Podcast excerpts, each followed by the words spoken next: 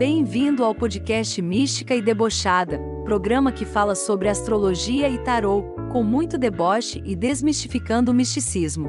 Com ela, Maria Carolina. Libriano, se decida logo se vai me ouvir sentado ou de pé. Libra, semana que vai de 21 do 8 a 27 do 8. Essa semana tá bem librianinha.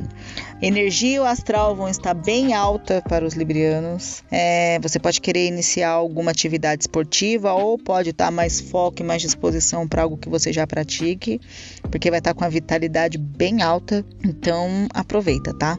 Essa vitalidade também vai trazer mais clareza nas comunicações, evitando maus entendidos e interpretações erradas. Então essa semana tá bem tranquila no que diz respeito a todos os relacionamentos, trabalho, amoroso, tá tudo indo, tudo próspero, né? Graças a Deus, né, gente? Isso faz com que você tenha mais compreensão sobre si, fazendo com que você reflita, né, antes de sair falando as coisas sem pensar ou antes de interpretar errado. Essa semana não vai ter muita margem para isso não, vai estar tá tudo fluindo bem, bem, bem bonitinho nesse sentido, tá bom? Período ótimo para encontrar os amigos ou para reunir eles em casa mesmo, tá? Tem uma energia acolhedora aí que faz com que você sinta essa essa abertura necessária. Pedir ajuda se você estiver em algum apuro e para receber apoio, mesmo que você não esteja pedindo, e para fornecer esse apoio para quem precisa esse suporte também, tá bom? É uma troca, né? No amor, a atração e a afetividade vão estar em alta, favorecendo com que você tenha novos encontros e conheça pessoas bem interessantes.